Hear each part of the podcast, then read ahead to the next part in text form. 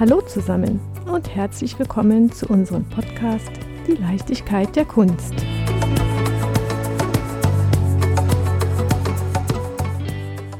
Zurzeit sorgt eine spannende wie außerordentlich wichtige Blogparade für Schlagzeilen. Die Blogparade mit dem vielversprechenden Namen Hashtag Female Heritage ist ein kooperatives Forschungsprojekt zum Kulturerbe und möchte Frauen in der Erinnerungskultur präsenter machen und das Bewusstsein für ihr Werk und ihr Wirken stärken. Initiiert wird die Blogparade von der Mona Sensia, wir schätzen uns sehr glücklich, dass wir ein weiteres Mal in das Münchner Literaturarchiv eingeladen wurden, um dieses bedeutende Kulturprojekt mit unserem Podcast Die Leichtigkeit der Kunst begleiten dürfen. Wir möchten Hashtag Female Heritage mit einem fünfteiligen Podcast-Special unterstützen und unseren Teil dazu beitragen, dass die Spuren all dieser wunderbaren kulturprägenden Frauen aus der Vergangenheit und auch aus der Jetztzeit sichtbar werden, besser hörbar werden. Ja, und wen könnten wir uns als Gesprächspartner, als Auftaktgesprächspartnerin besser vorstellen als Anke Büttner? Anke, du bist seit dem 1. Januar 2019 Leiterin der Mona Sensia im Hildebrandhaus, dem literarischen Gedächtnis der Stadt. Ich bedanke mich ganz herzlich, noch einmal hier sein zu dürfen. Und ja, jetzt freue ich mich, dich erstmal einmal näher kennenzulernen. Du hast ja schon gesagt, seit knapp zwei Jahren bin ich jetzt hier in der Monazensia als Leitung. Es sind so zwei Jahre, die sind vorbeigegangen wie im Flug eigentlich. Hätte man mich vor zwei Jahren gefragt, was, was glaubst du denn eigentlich, was dir so passiert oder was du machst, was, was ihr gemeinsam stemmt, hätte ich das, glaube ich, gar nicht so, so erwartet. Wir haben unglaublich viele Themen angesprochen. Wir haben spannende Ausstellungen schon gemacht und sind ja gerade auch im Planen. Aber dass es so dicht und so vielfältig äh, sein wird, hätte ich, glaube ich, nicht gedacht. Das Lustige ist, dass ich, bin ja eigentlich Skandinavistin, ich bin Literaturwissenschaftlerin, Skandinavistin, habe aber nach dem Studium ja nicht an der Uni gearbeitet oder in einem akademischen Kontext, sondern bin einfach in die Kulturvermittlung gegangen und in die Programm- und Öffentlichkeitsarbeit, habe viele Festivals gemacht. Und es war so ganz am Anfang, kann ich mich erinnern, gab es also so Nachfragen von Journalisten, so, glauben Sie denn, Sie werden die äh, Monazense überhaupt leiten können? Äh, Sie sind jetzt keine ausgewiesene Spezialistin für bayerische Literatur. Und, und ich dachte mir, ja, stimmt, aber muss ich das denn eigentlich sein? Also äh, natürlich ist die Monazense das literarische Gedächtnis der Stadt. Aber als literarisches Gedächtnis der Stadt verwaltet man ja nicht bayerische Literaturgeschichte, sondern da geht es ja eigentlich darum zu schauen, welche Autorinnen, welche Autoren, welche literarischen Zeugnisse gibt es in einer bestimmten Zeit über die Stadt und über die Welt eigentlich, weil man kann jetzt nicht in der Stadt leben und die Welt nicht mitbekommen und die Münchner Literatur entsteht ja jetzt auch nicht zwischen Heidhausen und Berg am Leim. Also insofern wird die Frage eigentlich gar nicht so richtig verstanden und, und irgendwie blättert sich das, was man jetzt gerade auch mit, mit Female Heritage ja auch sieht, blättert sich das ja jetzt ganz fantastisch eigentlich auf. Also dass Literatur wirklich was ist, was sehr weltläufig ist. Und unser Podcast, der ist ja auch nicht München-spezifisch, genau. sondern durchaus bundesweit hoffentlich hörbar, ja. wird er gehört. Wenn jetzt jemand noch nichts von Hashtag Female Heritage mitbekommen hat, mhm was natürlich überhaupt nicht denkbar ist bei eurem super Social Media Einsatz. Wie würdest du Hashtag Female Heritage beschreiben und was ist eigentlich der Hintergrund? Ja, der Hintergrund ist folgender, also Female Heritage, da steckt der Heritage drin, also Kulturerbe oder kulturelles Erbe, Kulturgüter. Und die Monazense ist ein Literaturarchiv und hat eine große Bibliothek und wir gehen jetzt nun täglich um mit Kulturgut und kulturellem Gedächtnis, kultureller Erinnerung. Und wir haben einfach festgestellt, dass bei uns das kulturelle Erbe tatsächlich sehr männlich geprägt ist, wie bei ganz vielen Museensammlungen ja auch, ganz klassisch. In einer bestimmten Zeit hat man einen bestimmten Blick, der ist nie objektiv. Und in Erinnerung ist ja immer subjektiv, also man bewertet in einer bestimmten Zeit bestimmte Dinge als bedeutend, andere Dinge als nicht so bedeutend. Und weibliches Schreiben oder irgendwie Autorinnen sind das ist ja auch kein, keine Überraschung jetzt in den letzten Jahrzehnten nicht unbedingt an vorderster Stelle gestanden. Und wir haben einfach festgestellt, unser Archiv hat einfach Lücken. Nämlich Autorinnen kommen einfach ähm, wesentlich weniger in unserem Archiv vor als Autoren. Und die Fragestellung, es kommt ja immer darauf an, welche Fragen stelle ich an ein Archiv, um irgendwie Zeit, eine bestimmte Zeit zu beleuchten. Also die Fragen sind jetzt auch eher, sagen wir so, relativ klassisch auch immer irgendwie in Richtung Autoren gegangen und deren Schaffens- und Lebensumstände. Und ja, und dann dachten wir, das ist eigentlich falsch. Natürlich ist es falsch. Und äh, weil, weil man in dem Moment, wo man nur eine bestimmte Perspektive auf die Welt abbildet, ja, ja auch wirklich ein verzerrtes Zeitbild abgibt. Und dann auch alles, was mit Forschung zu tun hat, ja auch irgendwie in eine falsche Richtung geht. Oder manchmal ist es ja auch so, dass bestimmte literarische Zeugnisse oder überhaupt historische Dokumente ja ganz bewusst aus der Geschichte genommen werden. Und wir dachten, wir möchten das eigentlich so nicht stehen lassen und wir möchten uns eigentlich gern mit diesen Archivlücken beschäftigen und haben dann eben diesen Hashtag Female Heritage quasi als eine Art übergeordnetes Thema uns gegeben für die nächsten vier, fünf Jahre. Ist auch gar nicht so ganz richtig, dass die Blogparade Female Heritage heißt, sondern das ist eigentlich unser fünfjähriges Projekt, also in dem wir uns mit der Schließung dieser Lücken beschäftigen. Und diese Blogparade heißt eigentlich Frauen- und Erinnerungskultur, weil wir einfach irgendwie einen ganz breiten Aufschlag machen wollten und alle einzuladen, beizutragen und sich aber auch so ein bisschen damit auseinanderzusetzen, dass eigentlich Geschichte subjektiv ist. Dass man vielleicht nicht immer alles sieht, nicht immer das Richtige sieht und so ein Bewusstsein dafür entwickelt, dass manche Dinge eigentlich fehlen und das einfach gemeinsam angeht, sozusagen. Und da steckt natürlich auch noch mehr dahinter, weil die Monazense ist ja eigentlich eine Forschungseinrichtung oder wird viel von Studierenden, von, von Professores genutzt, um irgendwie Wissenschaft zu betreiben.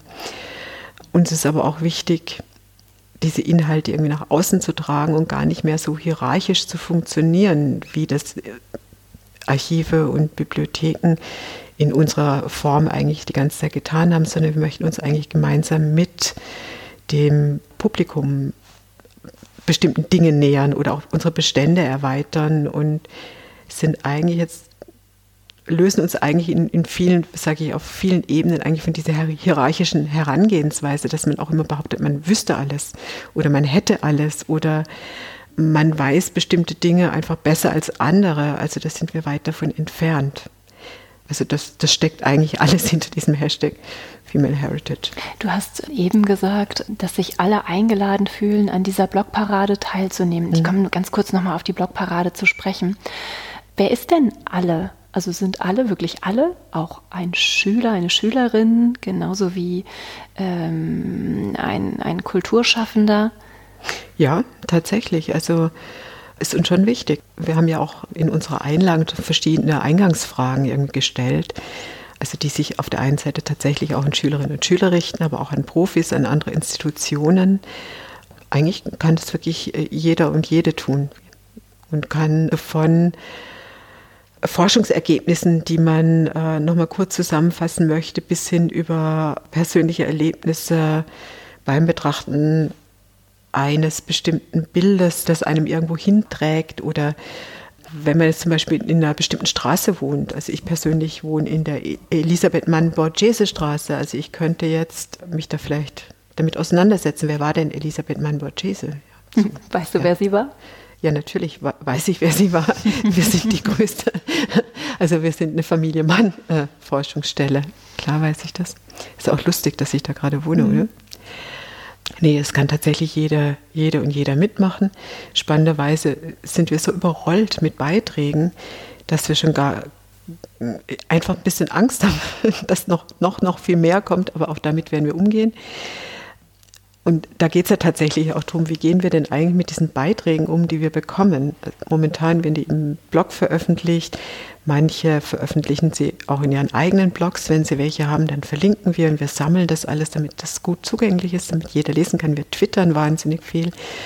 Wir haben auch auf Instagram einige äh, Postings, aber trotzdem finde ich es fast schade, wenn man nach der Zeit, sie läuft ja eigentlich bis zum 9.12., das Thema dann so stehen lässt, weil offensichtlich ist ja die Begeisterung so groß.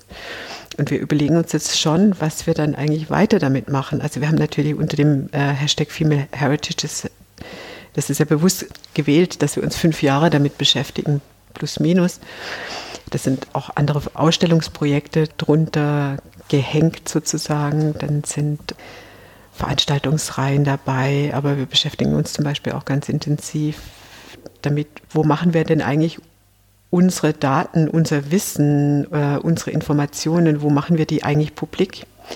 Und da gibt es in, in, Kulturinstitutionen oder in, in, Archiven und Bibliotheken gern die Tendenz, dass jeder sich so eine eigene Plattform bildet oder sich vielleicht mit einer anderen Institution zusammentut und dann arbeitet man über Jahre und überlegt sich, wie man irgendwelche Plattformen, Schnittstellen irgendwie definieren kann, um dann irgendwie der Welt irgendwie sein Wissen irgendwie zu schenken. Und das finde ich irgendwie ein bisschen schwierig, weil es gibt einfach wahnsinnig viele Plattformen und man muss auch da das Wissen ja nicht immer so horten. Dann ist es ja oft auch gar nicht teilbar oder verbindet sich auch gar nicht so gut mit anderen Archiven, die wieder andere Schnittstellen, andere Plattformen haben. Und als User, als Leserin, als interessierte Person weiß ich ja gar nicht unbedingt, wo ich jetzt welche Plattform finde, selbst wenn ich sehr gut googeln kann. Und ich finde es eigentlich spannender zu gucken, welche Plattformen gibt es denn da schon und welche werden denn genutzt und welche kann man verbessern. Und man kommt ja immer wieder zu Wikipedia in dem Moment. Da finde ich jetzt gerade die Idee ganz interessant zu sagen, wir äh, machen vielleicht aus dem Wissen, was jetzt zu uns gekommen ist, Aktionen oder irgendwie wir, wir stiften vielleicht Wikipedianerinnen, Wikipedianer an um selber mal zu schauen, welche Artikel gibt es denn schon auf Wikipedia? Sind die richtig? Sind die gut geschrieben? Wie schreibt man denn überhaupt Wikipedia-Artikel? Gibt es denn über die Personen, die jetzt bei der Blogparade auftauchen, gibt es denn da eigentlich schon Hintergrundartikel? Gibt es irgendwie freie Bilder dazu und so weiter?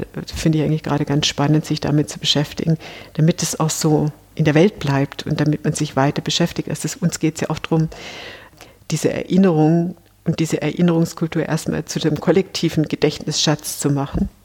Weil nur wenn man sich dessen bewusst ist, trägt die Idee ja weiter und kramt man vielleicht weiter oder kommt selber nochmal auf andere Ideen oder nimmt bestimmte Informationen, die man hat, auch nochmal anders wahr, nimmt vielleicht auch nochmal andere Perspektiven ein. Das ist einfach ein guter Teil, sich damit auch zu beschäftigen. Wo kriegt denn jemand Informationen, jetzt zum Beispiel über Anita Augsburg oder über Elsa Bernstein oder über Rabe Perplexum, die wir jetzt alle in unserer Blogparade mehrfach genannt haben. Wenn er einfach mal einen Namen hört und einfach guckt und dann landet man zwangsläufig bei Wikipedia und ich finde es immer ziemlich einfach zu sagen, naja, das sind schlechte Artikel, kommen keine Frauen vor, aber damit muss man sich ja nicht abfinden.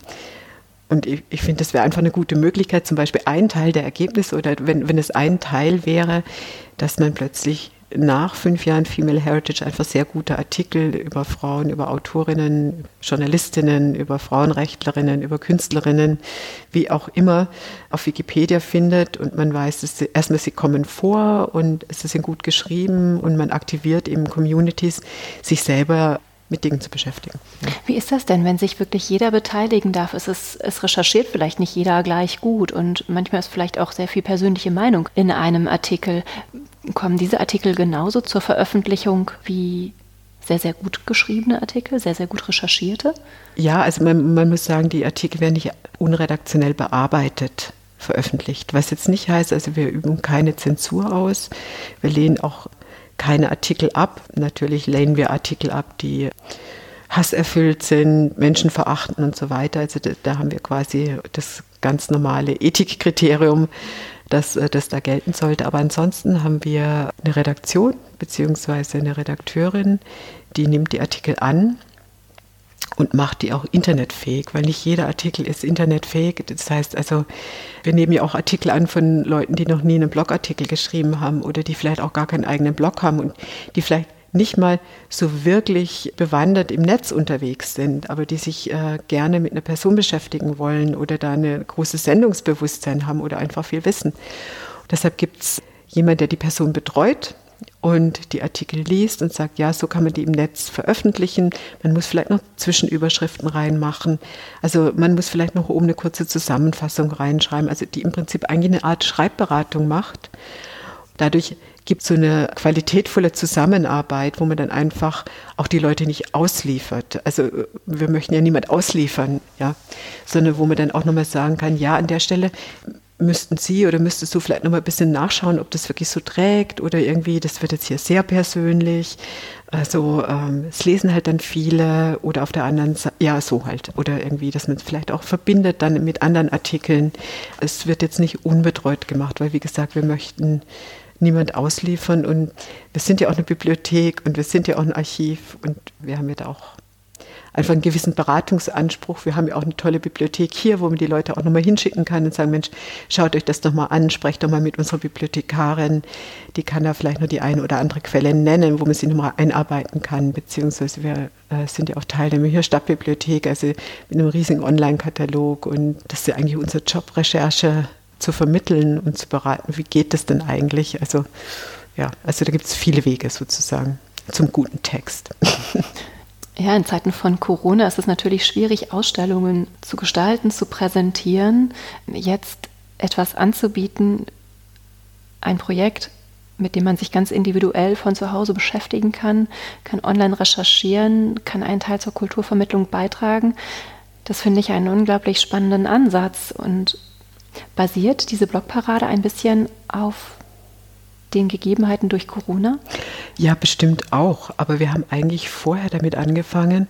Also wir haben tatsächlich mit der Erika Mann-Ausstellung, die ja äh, definitiv vor Corona begonnen hat, uns schon überlegt, wie können wir eigentlich eine Ausstellung im Jahr 2020 gestalten, die einfach möglichst viele äh, Ausgabeformen hat, sage ich jetzt mal. Und die jetzt nicht einfach nur bei uns im Haus stattfindet, sondern die sich einfach in die Stadt öffnet äh, oder in den Raum öffnet. Äh, das klingt jetzt vielleicht so ein bisschen esoterisch, aber gemeint ist schon, einfach viele Möglichkeiten eröffnet, die auch eröffnet, dass man sich analog und digital damit beschäftigen kann, also mit dem Ausstellungsthema oder mit der Person oder auch, was uns immer total wichtig ist, Dinge nicht nur historisch zu betrachten, sondern also historische Gegebenheiten, historische Persönlichkeiten mit ihren Themen, mit ihren Motivationen in die Jetztzeit zu ziehen und äh, zu, zu fragen, warum betrifft mich das eigentlich, was ich da sehe heute noch? Oder was fange ich denn jetzt eigentlich mit dieser Botschaft an von dieser Person oder von dieser Zeit? Sind die Themen noch aktuell oder nicht?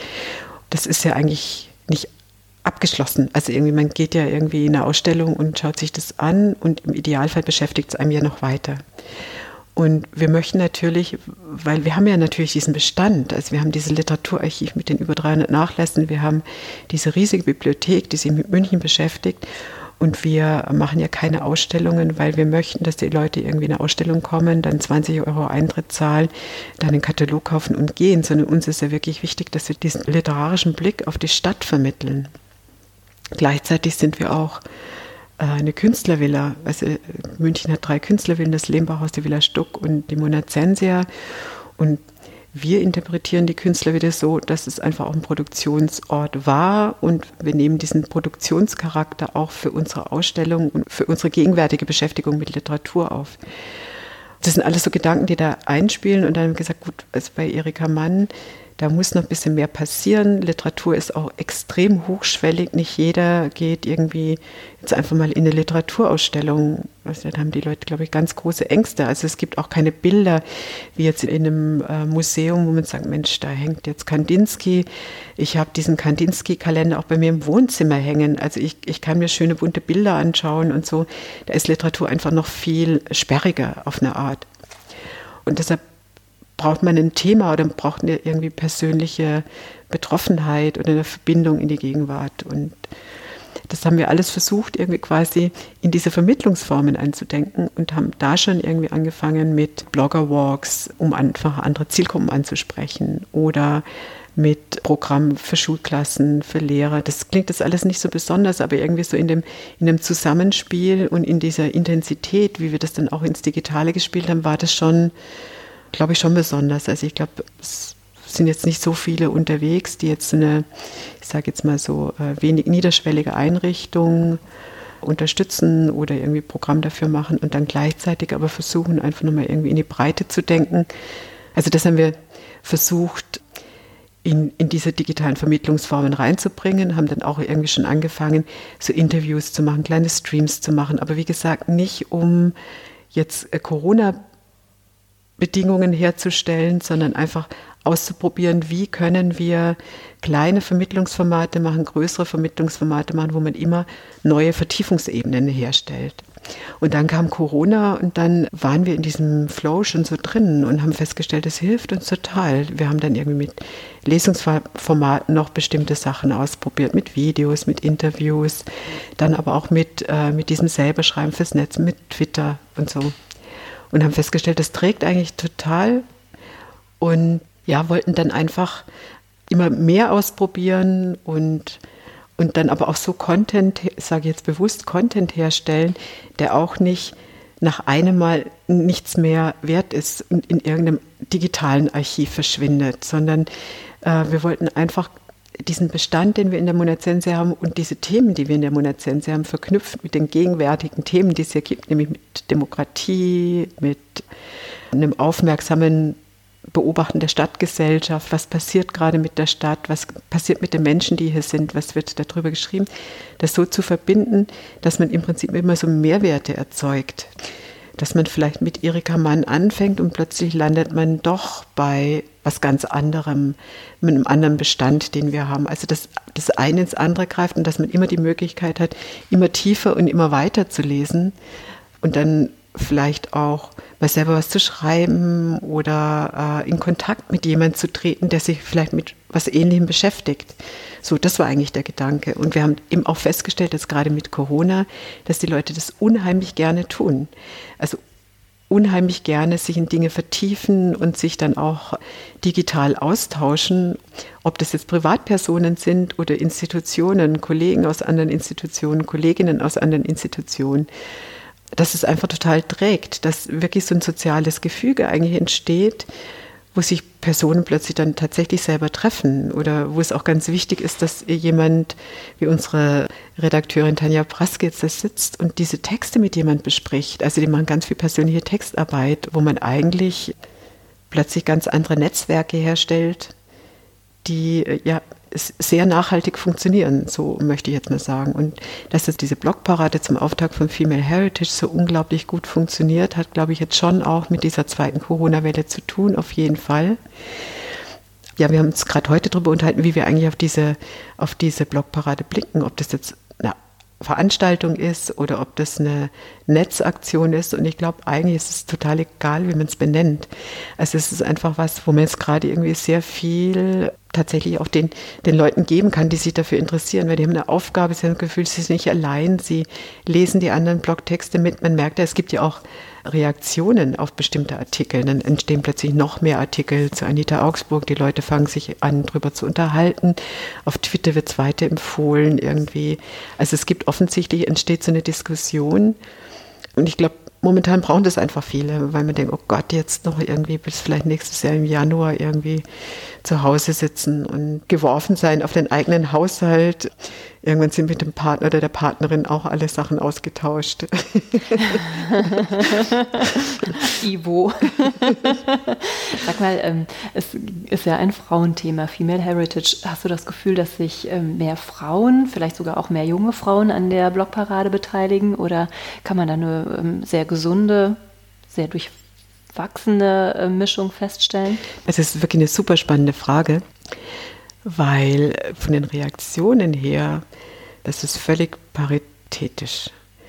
Männer finden es gut, Frauen finden es gut. Es gibt komischerweise niemand, der es blöd findet oder irgendwie sagt, naja, das ist jetzt irgendwie total einseitig oder also wir kriegen wirklich keine negativen Reaktionen.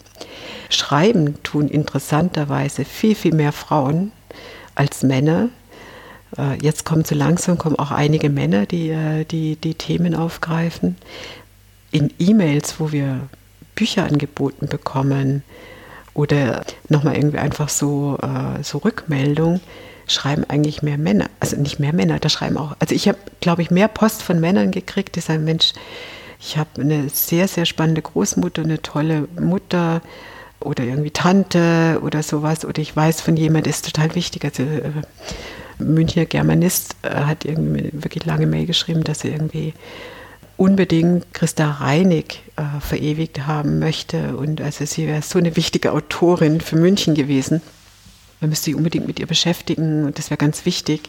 Also da, da gibt es genauso viele männliche Reaktionen wie weibliche Reaktionen. Und manchmal habe ich den Eindruck, dass es bei so einem Frauenthema, dass die Männer sich auch gar nicht trauen, da was zu schreiben, weil sie denken, sie werden gar nicht gefragt. Also insofern könnten wir jetzt quasi diesen Podcast dafür nutzen und sagen, Männer, seid mutig. Schreibt. In allen Lebenslagen. In allen Lebenslagen, ja, genau. Ja.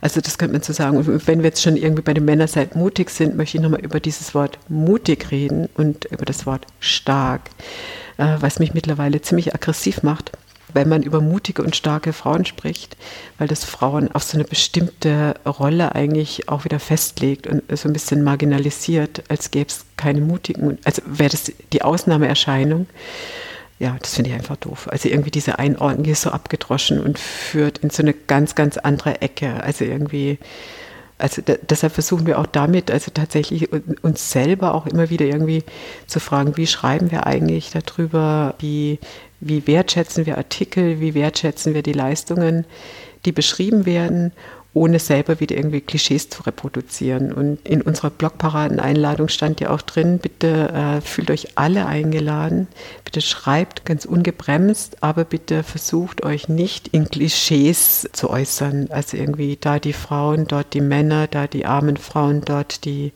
bösen Männer.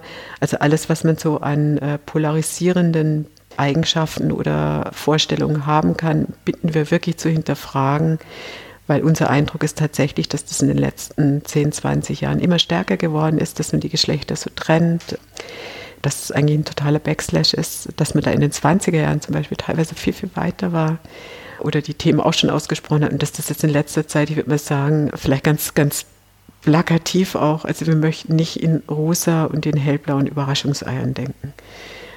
Das finde ich einen sehr, sehr wichtigen Ansatz. Ich denke auch ganz oft, wer entscheidet denn eigentlich, welche Frau stark ist?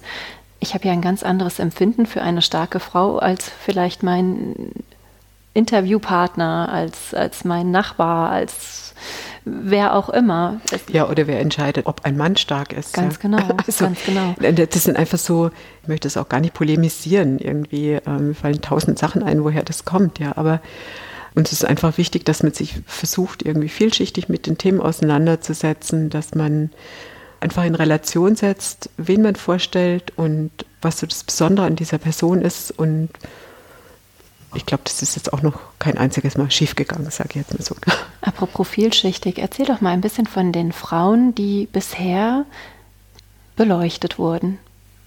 Also immer wieder kommt Anita Augsburg, die eine große Frauenrechtlerin war, Juristin, mit so einer Goldsticker hier in München auch das Fotoatelier Elvira aufgebaut hat aber ganz unterschiedliche Frauen. Also ich weiß gar nicht, ob ich sie jetzt so, so namentlich alle nennen soll. Elsa Bernstein kommt natürlich vor als ganz wichtige äh, Theaterautorin, dann Rabe Perplexum, der Nachlass wir jetzt äh, auch hier in der Monazense haben, eine wichtige Künstlerin aus den 80er Jahren hier in München. Dann gibt es, und das freut mich eigentlich besonders, vielleicht äh, möchte ich, wie gesagt, gar nicht jetzt so auf die einzelnen Namen abheben, sondern könnte man ja auch nachschauen. Man könnte ja auch mal auf unseren Blogartikel gehen, wo die alle zusammengefasst stehen. Ähm, das gar nicht so spoilern. Dass es einfach so ein breites Spektrum gibt. Also es gibt auf der einen Seite die Musikerinnen, es gibt auf der anderen Seite die katholischen, sozial engagierten Frauen. Dann gibt es eben die Juristinnen, dann gibt es die Schriftstellerinnen, also es ist wirklich ein total breites Spektrum und die, die die beitragen, sind auch so breit aufgestellt. Also es sind jetzt nicht die klassischen Gruppen, sage ich jetzt mal so. Man kann jetzt nicht sagen, ja, das sind die ganzen jungen linken Feministinnen, die jetzt Beiträge schreiben oder die nicht mehr ganz so jungen Gewerkschaftsfrauen oder so. Überhaupt nicht. Also es geht irgendwie quasi quer durch alle Spektren. Es, äh, es sind die CSU-Frauen genauso, die einen Beitrag leisten wie die äh, Katholikinnen, der Katholische Frauenbund, dann irgendwie das Archiv der Frauenbewegung, die DNB. Es ist einfach ein total großes Spektrum und man merkt einfach, dass so ein Thema, das alle bewegt und alle, also offensichtlich irgendwie das richtige Thema zur richtigen Zeit. Alle stellen fest, Mensch, ich gehe in, in unsere Archive, ich gehe in unser Museum und es sind ganz, ganz viele Frauen, die da auftauchen, die eben nicht auftauchen, aber sie sind in unseren Magazinen oder es sind einfach nur Männer, die wir ausstellen. Warum eigentlich? Und also es gibt ein ganz, ganz äh, hohes Bewusstsein dafür, dass irgendwie offensichtlich gerade formuliert werden muss und das auch wirklich was ändert. Und das ist ganz toll. Habt ihr das Gefühl, dass ihr gerade wachrüttelt?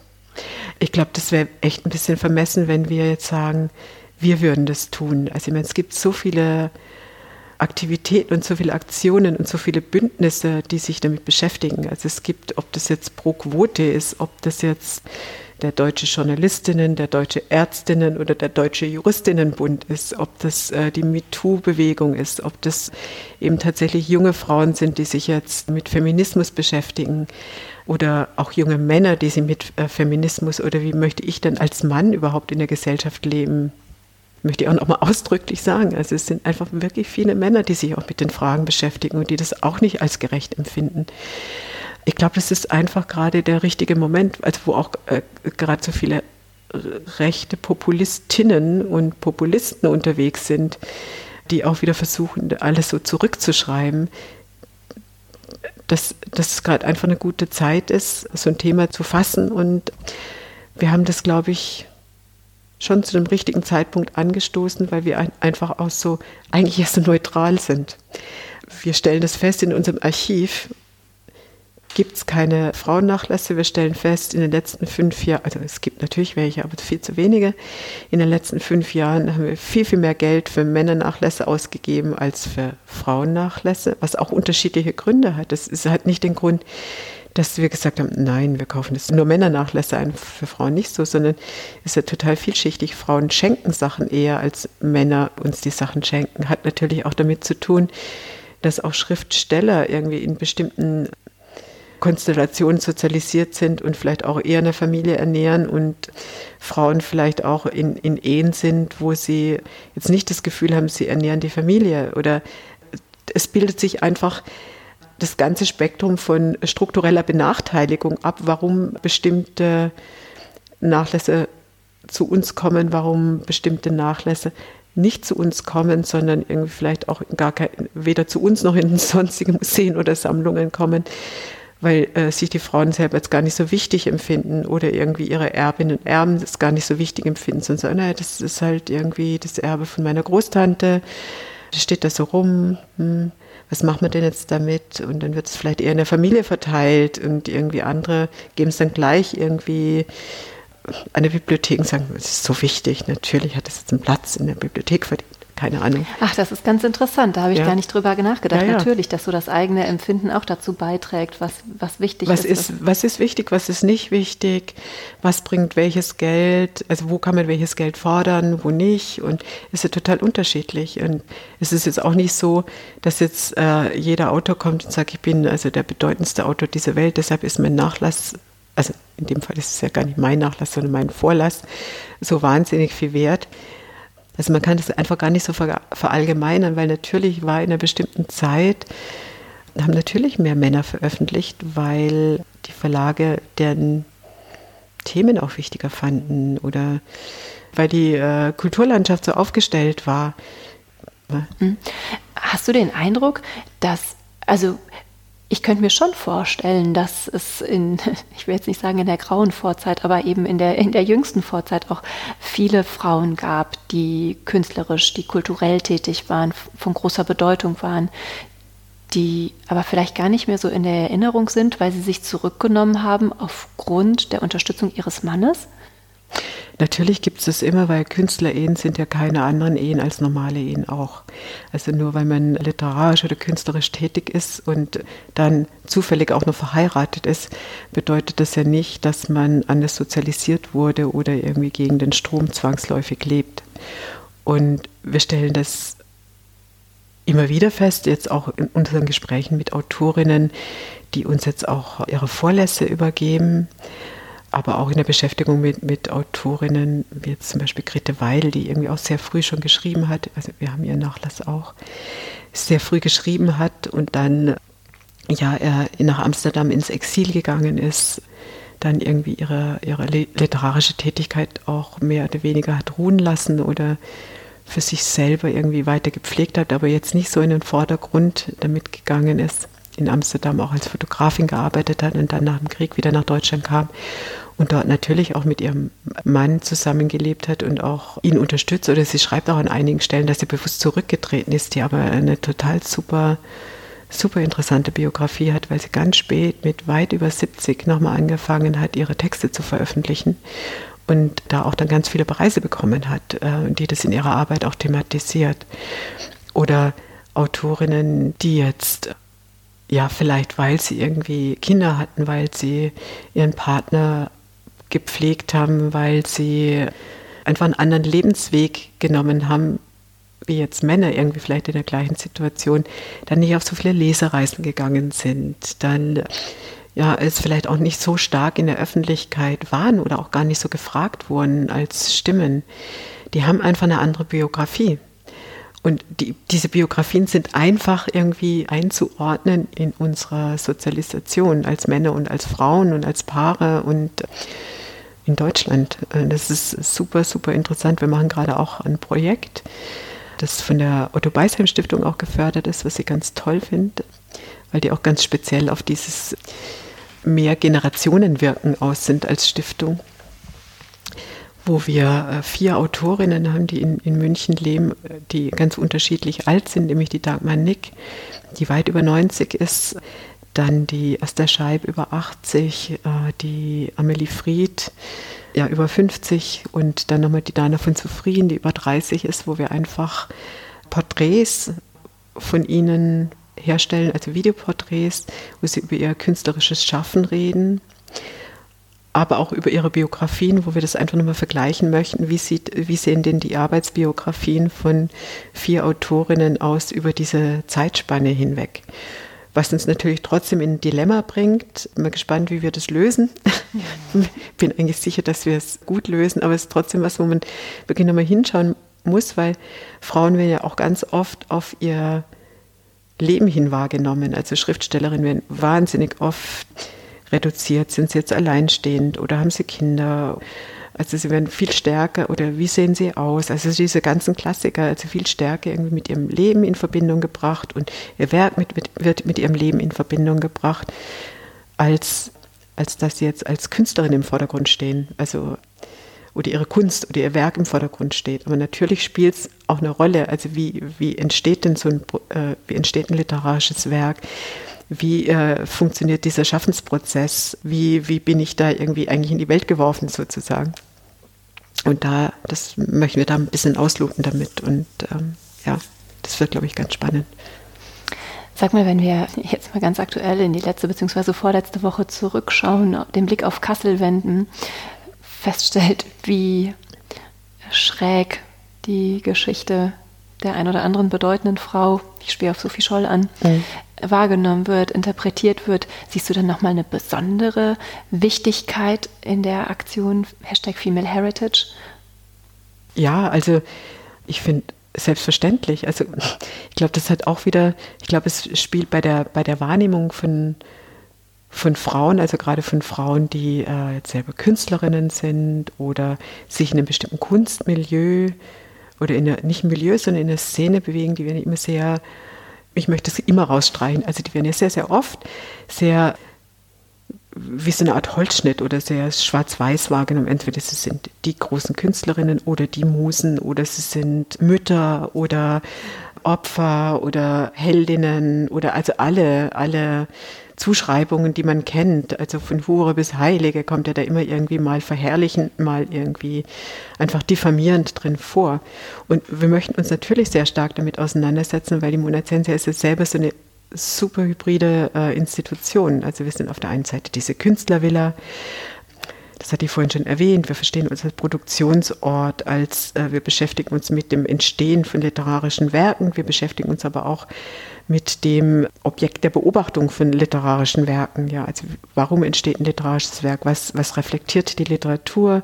Was steckt dahinter? Was stehen für Welt, für Lebensthemen dahinter? Die Monazense ist auch Erinnerungsort, weil die Villa ist eine in Anführungszeichen arisierte Villa, also die, die äh, Besitzerin Elisabeth Braun, äh, hat sehr stark gekämpft um dieses Haus, äh, gegen die Nazis gekämpft und hat verloren, ist irgendwie mit doch einigen Menschen, die hier gelebt haben, umgebracht worden. Es ist eine wirklich abstoßend erschreckende Geschichte und auch die versuchen wir aufzuarbeiten.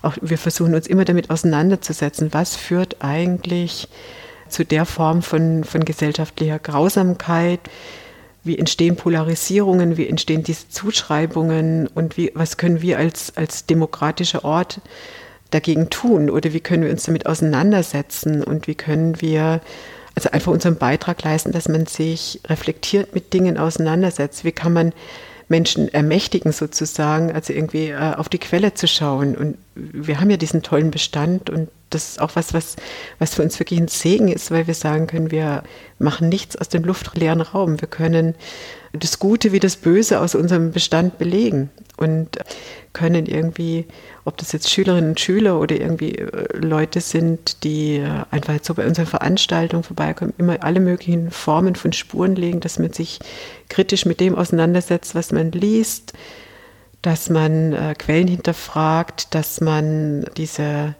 diese Zuspitzungen äh, nochmal hinterfragt. Also das sehen wir einfach als, als Aufgabe. Und vielleicht nochmal so ein Beispiel aus aus der Ausstellungsarbeit, wenn wir uns jetzt mit, mit ähm, der Gestaltung von einer Ausstellung auseinandersetzen, überlegen wir natürlich auch, was kommt an eine Wand? Also welche Zitate kommen an Wände oder was reproduzieren wir wieder? Und wir würden jetzt zum Beispiel, wenn jetzt im, im Zusammenhang mit Erika Mann irgendwelche NS-Zitate irgendwie wichtig gewesen wären, also mit denen sie sich auseinandergesetzt hat oder NS-Stimmen, ja, also wo sie äh, bewusst dagegen geschrieben hat oder sich gewehrt hätte, könnte auch sein, dass er aus dem einen oder anderen Grund ein Zitat wichtig ist und dass dann äh, man sich überlegt, ist dieses NS-Zitat so wichtig, dass es irgendwie eine Rolle spielt. Wir würden das niemals an der Wand schreiben. Also wir würden niemals diesen verachtenden, rassistischen oder wie auch immer Zitaten, Aussprüchen so viel Raum geben. Das machen viele oder fast alle Museen so. Also wir versuchen das in unserer Arbeit sehr, sehr stark zu reflektieren. Welcher Stimme gibt man Raum? Welche Zitate, welche Quellen brauchen einfach eine Erläuterung? Natürlich, hier steckt viel Verantwortung dahinter. Ja, na genau. Und das ist einfach ganz wichtig. Female Heritage ist ja eigentlich die Vergangenheit Frauen in der Vergangenheit, sie wieder zurück in die Erinnerungskultur zu holen. Welchen Raum gibt ihr denn der Jetztzeit? Mhm. Wer, wer soll sich aktiviert fühlen, mhm. sich zu beteiligen? Welche Frauen sollen dargestellt werden, mhm. präsentiert werden, vielleicht auch zukünftig? Mhm. Also wir haben ja vorher schon darüber gesprochen, wer sich von der Blogparade ansprechen lassen soll oder äh, eingeladen fühlen soll. Und da hat ihr gesagt, alle. Man kann das vielleicht nochmal spezifizieren. Also man kann nochmal sagen, wir möchten wirklich sehr, sehr gerne, dass sich zum Beispiel speziell Studierende oder Leute, die gerade an ihrer Dis arbeiten oder sich ein Dissertationsthema, ein Habilitationsthema überlegen, mit unseren Quellen beschäftigen, weil wir möchten natürlich nicht nur Artikel veröffentlicht wissen über die Personen oder irgendwie selber einzelne Veranstaltungen machen, sondern wir möchten ja auch haben, dass aktiv geforscht wird, dass die Netzwerke, also bei Waldemar Bronzel zum Beispiel, der hat ja riesige Netzwerke gehabt, irgendwie, wo immer viele Frauen vorkommen, aber die Frauen nie genannt werden. Also, dass man sich einfach mit Dingen nochmal aus der heutigen Perspektive nochmal intensiver beschäftigt, dass man Abschlussarbeiten schreibt über Karin Struck, die bei uns jetzt natürlich auch einen Nachlass hat oder mit ihrem Nachlass verewigt ist oder irgendwie Gisela Elstner und die mit der Gegenwart verbindet. Was ist noch aktuell oder dass man einfach über diese Frauen schreibt, über ihr Werk schreibt. Das ist uns wichtig. Einfach ein Impuls in die heutige Wissenschaft und das gilt natürlich auch da wiederum nicht nur für Studentinnen, sondern auch für Studenten oder für Studierende insgesamt, die sich damit beschäftigen sollen, die sich vielleicht auch mit der Rezeption beschäftigen könnten. Irgendwie, warum sind bestimmte Dinge so passiert, wie sie passiert sind? Warum sind bestimmte Personen aus der Erinnerung geschrieben und sind immer noch nicht in der Erinnerung drin? Ja, also wer hat das gemacht? Mit welcher Motivation? Auch Verschweigen ist ein bewusster Akt oder Ausklammern ist ein bewusster Akt. Dann ist uns auch wichtig, dass sich Autorinnen und Autoren jetzt mit Autorinnen und Autoren früher beschäftigen. Wir laden wirklich ganz bewusst auch viele unserer Münchner Künstlerinnen und Künstler ein, sich mit unserem Archiv zu beschäftigen. Also mit Elsa Bernstein beschäftigt sich gerade zum Beispiel Angela Augs. Also Angela Augs ist eigentlich Flugreiher und ist eigentlich äh, Heiner Hendricks. Er hat drei Namen, der gerade eine Performance macht aus äh, Elsa Bernstein Texten, die er irgendwie spannend fand, weil sie einfach so vergessen ist, aber damals so wichtig. Wir bitten Theresa Serafin und Lisa Jeschke haben sich jetzt mit äh, Therese Giese beschäftigt und mit äh, Erika Mann. Also wir möchten einfach auch, dass die, dass die Autorinnen und Autoren sich auf der künstlerischen Ebene mit den Autorinnen von früher beschäftigen und mit ihren Themen. Und weil wir sind jetzt auch quasi als Institution, also muss man vielleicht auch nochmal ganz deutlich sagen, also wir sind ein Literaturarchiv, wir sind das literarische Gedächtnis der Stadt und viele viele Menschen, wenn sie das hören, denken als erstes, naja klar, das hat was mit Vergangenheit zu tun. Selbstverständlich hat das was mit Vergangenheit zu tun, wenn man das literarische Gedächtnis ist.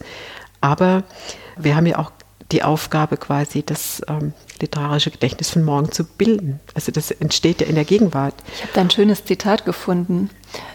Es geht bei diesem Zitat darum, dass ihr euch in der Verantwortung seht, das zu wahren, was einmal die künftige Erinnerung ausmachen wird. Und ähm, ich glaube, dazu hast du auch geschrieben, nur das, was in Museen ausgestellt, in Denkmälern verkörpert und in Schulbüchern vermittelt wird, hat auch die Chance, an nachwachsende Generationen weitergegeben zu werden. Das ist Aleida Assmann, ja, genau. Also da habe ich Aleida Assmann zitiert.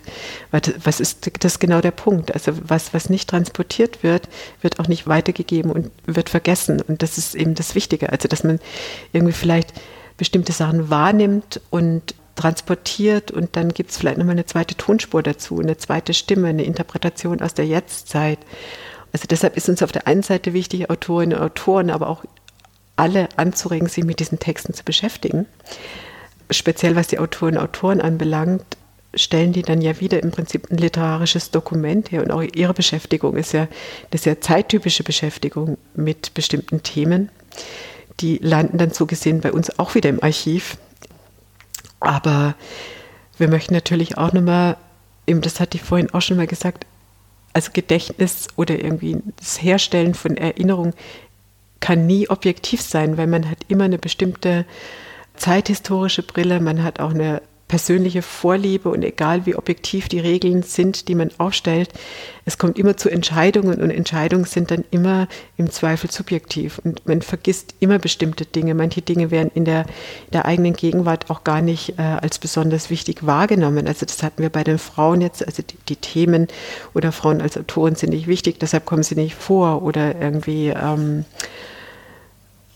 Unsere nächste Ausstellung heißt Pop-Punk Politik. Da beschäftigen wir uns auch ganz stark mit Fanzines, mit grauer Literatur, mit Do-it-yourself-Magazinen, wo auch Literatur entsteht, die aber Bibliothekarinnen, Bibliothekare in einer bestimmten Zeit jetzt auch nie unbedingt gesammelt haben. Also weil die einfach jetzt nicht so als Literatur wahrgenommen werden. Wir rüsten das sozusagen nach, genau wie wie wir jetzt äh, Frauennachlässe sammeln oder äh, schauen, wen haben wir denn da vergessen. Also im Prinzip machen wir irgendwie so, immer so eine gesunde Vorwärts-Rückwärts-Bewegung. Wir sammeln quasi jetzt in der Gegenwart das, was wir als wichtig empfinden und versuchen das möglichst breit aufzustellen und versuchen auch anzuregen, also unsere Autorinnen und Autoren anzuregen, Dinge zu schreiben. Also deshalb sind ja auch diese Blogparaden oder diese Texte, die wir besti für bestimmte Veranstaltungsformate in Auftrag geben, für uns so wichtig aber auf der anderen Seite schauen wir auf die Vergangenheit und sagen, was haben wir denn vergessen? Also was, was ist nicht in unserem Archiv? Was, was müsste man ergänzen? Oder was jetzt äh, im Fall von der NS-Zeit, was ist da bewusst rausgeschrieben worden, was wir wieder bewusst reinschreiben wollen? Und damit dann wieder eine künftige Generation irgendwie ein möglichst breites Spektrum an Erinnerung hat. Und das ist einfach eigentlich ein super toller Job, oder? Ja, und ich denke auch, dass die zukünftigen Generationen damit einen Impuls bekommen, an dieser Arbeit weiter zu schaffen. Ja. Mhm. Spannend ist, also wir haben jetzt die ganze Zeit über Frauen geredet, die vergessen wurden oder über politische Positionen, die man vielleicht irgendwie nicht haben wollte und deshalb aus dem Gedächtnis gelöscht hat. Aber auch spannend ist, dass man wirklich sehen kann aus so einem Sammlungsprofil oder aus so einer Sammlung, die ja teilweise auch wirklich zufällig entsteht, weil man bestimmte Dinge geschenkt bekommt oder die plötzlich da sind und äh, somit irgendwie auch eine Sammlung ausmachen, dass man auch wirklich so im Nachhinein sehen kann, wer gehört zur Stadt und wer nicht. Also äh, wir haben zum Beispiel auch relativ wenig Literatur von Autorinnen und Autoren, die nach München ins Exil gegangen sind oder die eine migrantische Biografie haben, die jetzt in den 50er Jahren aus der Türkei kamen oder irgendwie mit dem Prager Frühling aus Tschechien oder aus den osteuropäischen Ländern, jetzt dann irgendwie aus dem Irak, Iran, Syrien kommen. Das sind ja auch viele Autorinnen und Autoren dabei, die hier leben, aber gar nicht mehr als Autorinnen und Autoren so auftreten, weil ihre Schreibsprache vielleicht einfach nicht deutsch ist oder weil sie hier einfach andere Sachen zu tun hatten und ihre Literatur gar nicht so pflegen konnten, weil sie einfach mit ihrem Leben so beschäftigt waren oder deren Texte nach wie vor vielleicht dann eher im Iran oder in Frankreich oder in Spanien irgendwie publiziert sind und gar nicht in Deutschland. Dieser gesellschaftliche Fakt bildet sich in unserem Bestand noch nicht so ab.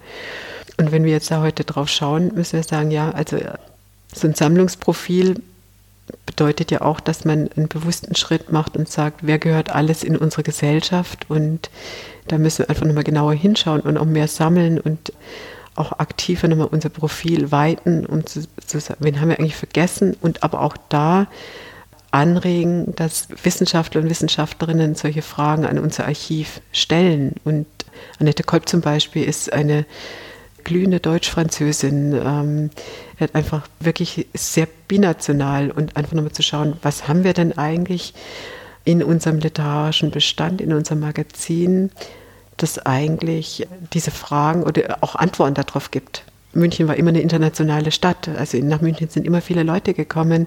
Es kann nicht sein, dass wir nur bayerische Schriftsteller und Schriftstellerinnen hier haben. Also da gab es einfach auch andere Motivationen und andere Lebenswege, die auch andere Fragen irgendwie rechtfertigen und das anzuregen, dass Wissenschaftler und auch Journalistinnen äh, und Journalisten sich mit dem Thema beschäftigen. Was bedeutet es eigentlich, Teil des Gedächtnisses der Stadt zu sein? Was bedeutet es, wer ist Teil, wer ist nicht Teil?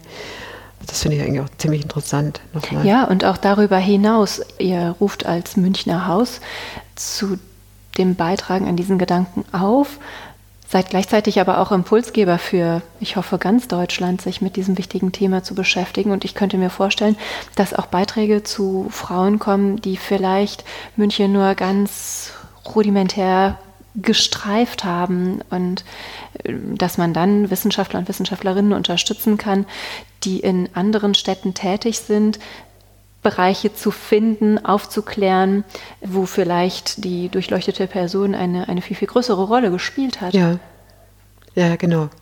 Und deshalb ist es auch wichtig, also auch wenn wir das literarische Gedächtnis der Stadt München sind, uns nicht auf diese, auf diese lokale Zuordnung München so zu fokussieren, weil die Stadt ist immer quasi in der Welt sozusagen. Und es gibt immer diese Bezüge und das herzustellen finde ich sehr, sehr interessant. Und das Spannende ist, dass an dieser Stelle zwei Frauen zusammensitzen, die eigentlich gar keine Münchnerinnen sind. sind. Genau. Ja, ja, so sieht das aus. Und mit diesen Worten möchte ich mich ganz gerne verabschieden Vorher möchte ich aber gerne noch einen kleinen Ausblick auf unser Podcast-Special werfen, denn es besteht aus fünf Teilen. Mit Anke haben wir die Einleitung geschaffen zu Hashtag Female Heritage und es werden in den nächsten Tagen weitere Episoden folgen, in denen Frauen besonders präsentiert werden von Frauen, die auch besondere Arbeit leisten. Wir werfen einen Blick auf die hm, wie könnte ich sagen, auf die Romanzen Waldemar Bonsels. Wir werfen einen Blick auf Zeitzeuginnen mit jüdischer Herkunft, durchleuchtet von einer Frau, die ihre eigene Biografie auf sehr, sehr sensible Weise präsentiert in Graphic Novels. Wir werden uns mit einer Frau unterhalten, die das Thema der Landarbeiterinnen filmisch betrachtet. Und wir werden uns noch mit einer Künstlerin unterhalten, die ein Werk von 100 Frauen geschaffen hat mit dem Titel I Love Women in Art. Liebe Zuhörerinnen und Zuhörer, ich freue mich ganz, ganz, ganz herzlich, dass ihr uns folgen werdet. Lasst uns gerne ein paar Kommentare und Bewertungen auf allen Social-Media-Plattformen, die ihr so kennt, da. Ich freue mich. Herzlichen Dank und herzlichen Dank dir, Anke. Ja, es hat mir total Spaß gemacht. Also gerne. Also ich freue mich auch, dass ihr so viele Folgen aus Female Heritage macht. Also fünf Podcast-Folgen ist ja eine große Ehre. Vielen Dank. Ja, wir bedanken uns, dass wir eine Plattform bieten können mit euren Inhalten für dieses wichtige Thema. Danke. Danke dir.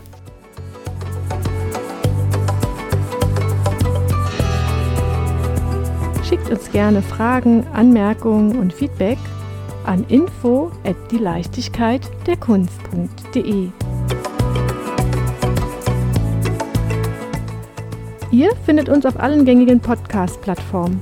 Und wenn ihr mögt, bewertet uns dort auch.